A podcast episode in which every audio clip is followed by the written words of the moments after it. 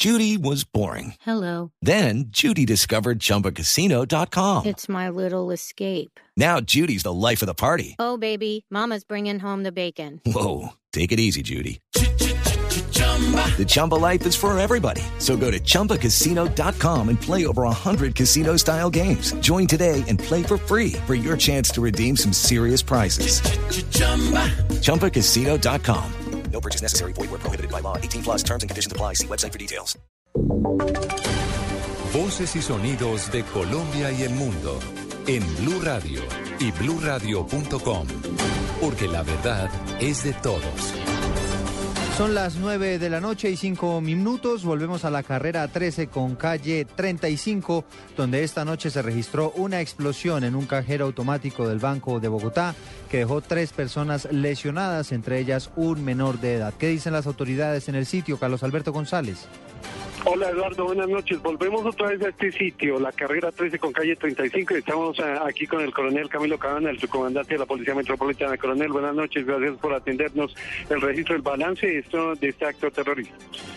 Sí, aproximadamente a las 7 y 30 de la noche eh, se genera la activación de un artefacto explosivo al interior de, de un cajero electrónico del Banco de Bogotá eh, en este sector, en donde obviamente generó los daños materiales al interior del cajero y eh, la onda explosiva eh, generó la lesión a tres personas, dos de ellas que transitaban por el andén de al frente y un- una funcionaria de, la entidad crediticia. Heridas leves, pero igual están siendo atendidas en un centro hospitalario. Eh, inmediatamente acude, obviamente, el, eh, el grupo de criminalística antiexplosivos de la Policía Metropolitana de Bogotá y el Cuerpo Técnico de Investigación, en donde se están haciendo toda la recolección de evidencias y pruebas y testimonios que nos conduzcan a establecer eh, muy bien los móviles y sobre todo los responsables de este hecho. Coronel, queríamos hacer precisión. ¿Hay una menor dentro de los heridos? No, hay tres, tres personas heridas, mayores de edad, las tres. Eh, la información que se tiene hasta el momento, eh, eh, una pareja que transitaba por el lugar y una funcionaria de la entidad bancaria. ¿Y se tienen ya pistas de los responsables? Se están eh, en proceso la recolección de evidencias. Hay testimonios ya de personas eh, que, que presenciaron eh, eh, el hecho, eh, registros fílmicos y, y queremos dar una investigación seria para hallar los responsables eh, lo más pronto posible. ¿Pero fue un acto terrorista o se querían ir a robar los ladrones de la plata del cajero? ¿Qué se intenta? Eh, eh, la, la activación del artefacto explosivo fue al interior del cajero, inclusive fue colocado donde donde donde está el teclado, entonces eh, estaba dirigido específicamente a afectar el cajero electrónico. Muy bien, gracias, eh, coronel. Ahí está pues el registro de la noticia. Tres personas heridas, adultos, aclara el coronel, y se está tras la pista de estos eh, señores, de estos delincuentes. El atentado contra el cajero del Banco de Bogotá, carrera 13, calle 35. Carlos Alberto González, Blue Radio. Carlos, gracias. Cambiamos de tema. Los colombianos tendremos que pagar durante un año más el 4 por mil. Acaba de ser aprobada la iniciativa en el Congreso. Los detalles los tiene allí Julián Calderón.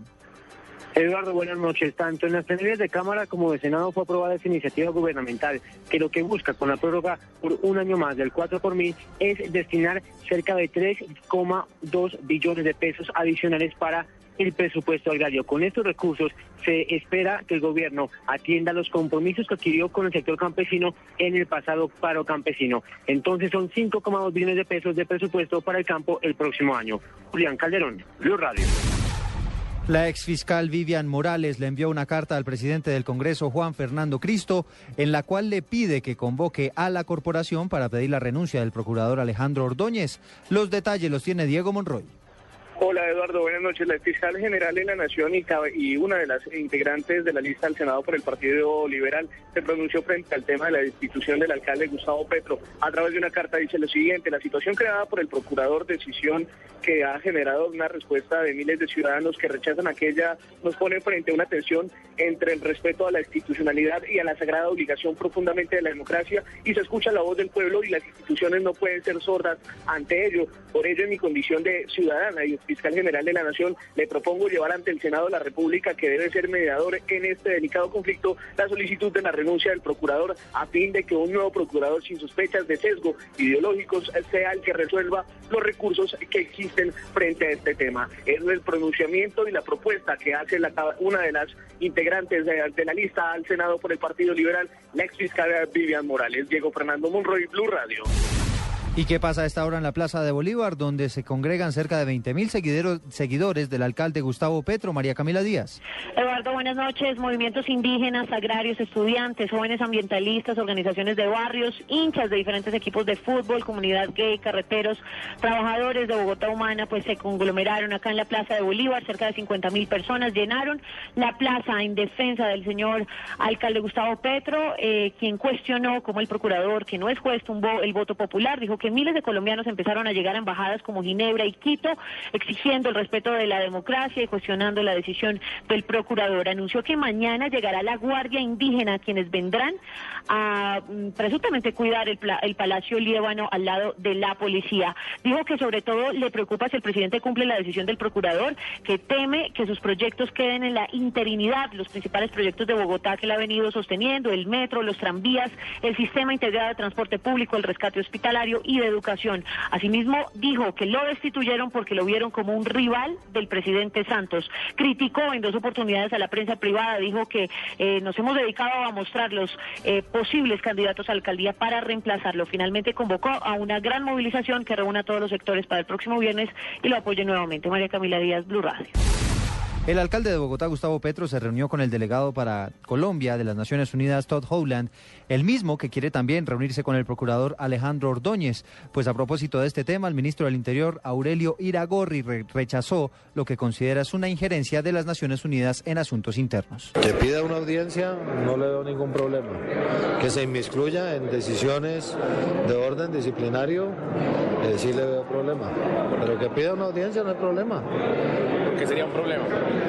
Porque los organismos internacionales no están para tomar partido con respecto o aprobar o improbar las decisiones judiciales o disciplinarias de este país. Están para otros menesteres.